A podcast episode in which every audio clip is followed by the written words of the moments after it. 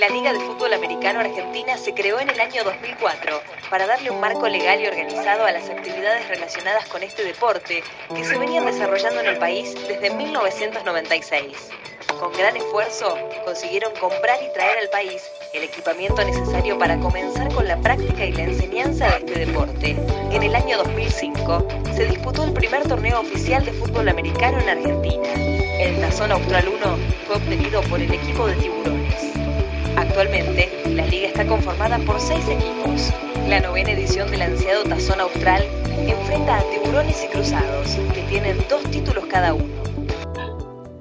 En una tierra donde el fútbol es el deporte rey, hay que mencionar que en Argentina también se juega otro fútbol, uno que es popular al norte de nuestro continente. Estamos hablando del americano, aquel que se mide por yardas y en el que en vez de festejar un gol, se grita los touchdowns y las intercepciones.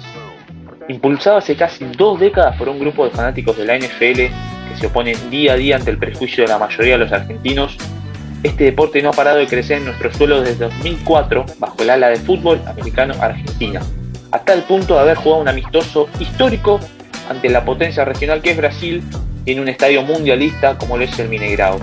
Mi nombre es Fernando Zenini y les doy la bienvenida al Tren de las Voces.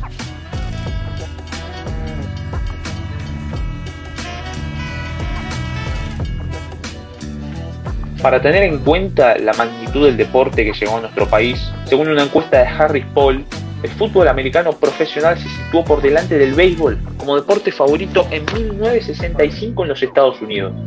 Hasta 2008, la NFL era el deporte favorito de casi la misma gente, es decir, un 30%, que de los siguientes cuatro deportes juntos, que son el béisbol, el automovilismo, el hockey y el baloncesto profesional masculino. Además, un dato importante es que el fútbol americano universitario es en la actualidad el tercer deporte más popular en los Estados Unidos, con un 12% de los encuestados considerándolo como su favorito. Por ello, en total, un 42% de los estadounidenses consideran algún nivel de fútbol americano profesional o universitario como su deporte predilecto. ¿Qué tiene que ver esto con nuestro país? Es que en ese contexto, esta disciplina llegó a la Argentina como tal en 2004, pese a que antes se jugaba la modalidad flag, y desde ahí no paró de crecer. A continuación, mi compañero Marco Martínez va a dar un dato que evidencia la cantidad de adeptos al deporte en nuestro país. En cuanto a los países con mayor cantidad de espectadores en el mundo, sacando obviamente a los Estados Unidos, quienes poseen 15 millones de fanáticos, México y Brasil son los que aparecen en el top con 23 y 20 millones respectivamente. Argentina, por su parte, se coloca en la onceava posición con 2 millones de personas que siguen el deporte o que se interesan en el mismo. Adelante de nuestro país se colocan Canadá, Corea del Sur, Alemania, Reino Unido, España, Arabia Saudita y Australia. Lógicamente, como ya sabemos, este crecimiento llevó a que nuestro país ya tenga una liga por eso Lautaro Magliariela charló con Juan Manuel Sesto, fundador y director de FABA y entrenador en jefe de Jabalíes, equipo tricampeón de nuestra competencia, que profundizó en ciertas situaciones estructurales de la liga también en cómo se puede seguir creciendo a futuro. Sí, es importante decir que Fútbol Americano Argentina es quien organiza y gestiona las actividades a nivel selecciones y, cerca de llegar a los 20 años de la liga, continúan buscando el crecimiento de la práctica del deporte. Por eso, hablamos en exclusiva con Sexto, quien nos comentó acerca del estado del equipamiento de los jugadores y cuántas chances hay de jugar en un recinto propio. Lo que es de condiciones de equipamiento, la verdad que bien. Eh, nosotros compramos todo de Estados Unidos eh, se compra nuevo usado, lo que es usado generalmente siempre se compra en buenas condiciones y se lo cuida. Y si el material se lo cuida, lo mantiene limpio, puede durar toda una carrera deportiva, así que en ese sentido estamos bien, cuidando los materiales, sabemos que eh, son caros, pero al mismo tiempo vitales para nosotros, así que es cuestión de cuidar y bueno, cada día sumar lo más que podamos para todos los jugadores de la liga. No, no sé si lejano, corto, mediano, pero a futuro están los planes, por supuesto que la idea es tener un espacio propio donde podamos jugar nuestro. Eh, así que la idea está. Obviamente que lleva tiempo, no, no se hace el día a la noche, lleva años de construcción, de ideas, de proyectos, acciones. Así que bueno, ahí estaremos tratando, yo creo que en el mediano plazo, eh, se puede empezar a ver algo, pero bueno, también va a depender mucho de la situación económica del país, eh, donde nos encontremos cada uno y eso, pero sí, siempre la idea está tener el propio estadio, por supuesto, eh, ojalá se dé en algún día.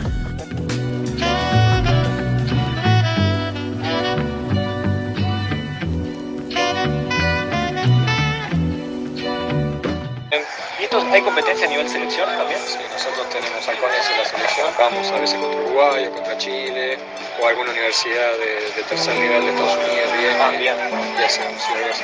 ¿Y el nivel comparado con Comparado otros con, países? con- comparado con Uruguay y Chile estamos muy bien, estamos mejor, escalón o dos por debajo de Brasil y con respecto a universidades de Estados Unidos aún de tercer nivel estamos un par de escalones. Por más que una universidad de tercer nivel sea mala allá, eh, no sea poderosa, los chicos entrenan todos los días, a veces en doble turno, vienen jugando desde que tienen 7 años, 8 años, son quinta generación de jugadores de fútbol o sea, lo tienen como el fútbol pesado, o sea, tienen incorporado.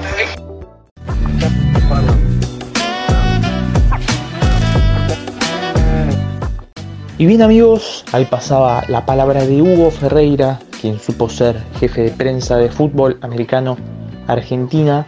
Y las declaraciones de Hugo nos dan pie a un tema interesante, que también nos va a permitir ver la situación pura y dura del fútbol americano en Argentina. Hugo dijo que en este momento nuestro seleccionado está un par de escalones por debajo de Brasil, las universidades de tercer orden de los Estados Unidos y un par de escalones por arriba de lo que sería Uruguay y Chile. En este contexto, nuestro país logró consolidar una selección llamada los Halcones, que jugaron amistosos ante los países previamente mencionados, pero se destaca el que se jugó en 2018 ante Brasil en el Mineirao, ante 5.000 personas. Los halcones perdieron 38 a 0, aunque el resultado es totalmente anecdótico porque el crecimiento, tanto técnico, táctico y también físico de los muchachos argentinos, deja un sabor de boca más que positivo para lo que fue una experiencia inolvidable para ellos. Por tal motivo, nuestro compañero Dante Gallastegui tuvo el placer de charlar con un protagonista de aquel partido que también nos va a decir qué se sintió y qué significó para la disciplina de nuestro país haber jugado ese partido ante Brasil en el Mineirao. Así es, se vienen generando muchos avances en el último tiempo respecto al fútbol americano en este país, y se pueden sacar grandes conclusiones de los amistosos internacionales que la selección pudo concretar. Es por eso que para profundizar sobre este crecimiento en Argentina, nos contactamos con Tomás Cogua, jugador del seleccionado nacional desde 2013 y que estuvo presente en el amistoso ante Brasil. Actualmente tiene 30 años y juega en Corsarios desde 2011, equipo en el que estuvo siempre y consiguió salir campeón en 2012, 2015, 2016 y 2017. Pudimos consultarle acerca de las sensaciones que dejó aquel partido ante Brasil y las diferencias de nivel o preparación que percibieron.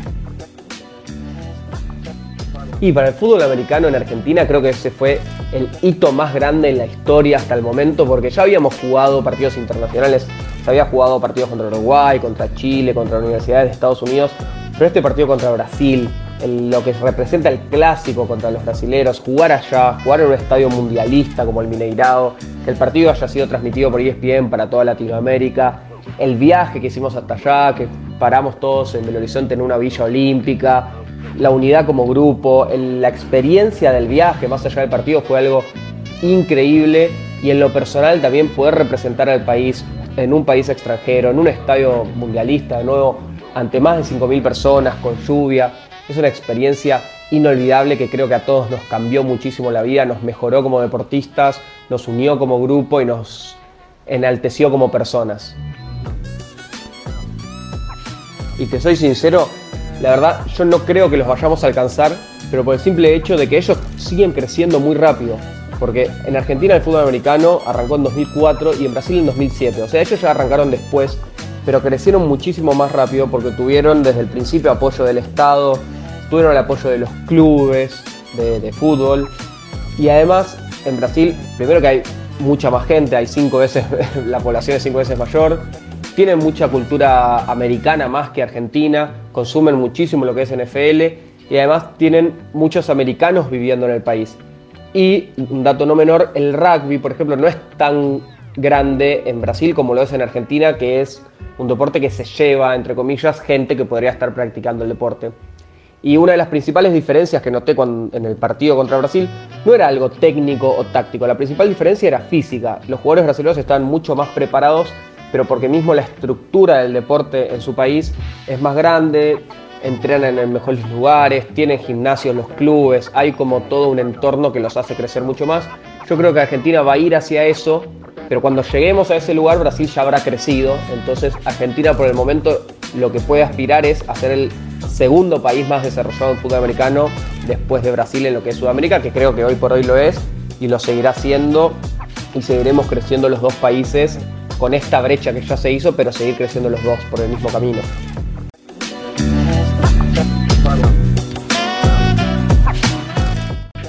Bueno, luego de la palabra de ambos entrevistados, ya para ir dando un cierre a esta edición del Tren de las Voces, creo que tenemos un panorama un poco mejor de la situación de, fútbol americano en Argentina, ¿no?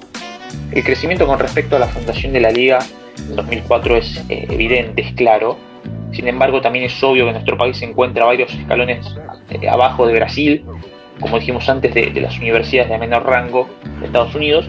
Pero en ese contexto me animo a decir que el futuro de este deporte aquí es muy bueno. Ya de por sí se nota un crecimiento en la audiencia de los partidos que transmite ESPN para azul argentino, según datos de periodistas especializados en el tema. De hecho, en los playoffs de este año hubo una explosión, mucha gente se sumó en las redes sociales a seguir la, NFL, se notó, realmente se notó a comparación de otros años. Y me animo a vaticinar que la expansión de la NFL a nivel internacional, con programación de partidos en diferentes países, México, Inglaterra, Alemania y Brasil, que es un claro candidato para la liga estadounidense, yo creo que en esa situación Argentina tiene un panorama positivo con diferentes hechos que ayudarán muchísimo a la difusión del fútbol americano y por qué no soñar con tener otro campeón de Super Bowl como le fue Martín Gramática, pateador de los Tampa Bay Buccaneers hace dos décadas.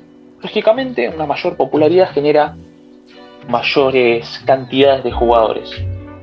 Así que nada, creo que hemos sido claros con el panorama de este deporte tuvimos buenos entrevistados y realmente les agradezco junto a mis compañeros por la sintonía y nos estaremos encontrando en una nueva edición del tren de las voces. Muchas gracias.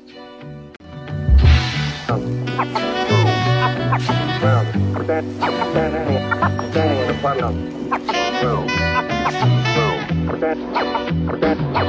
Boom.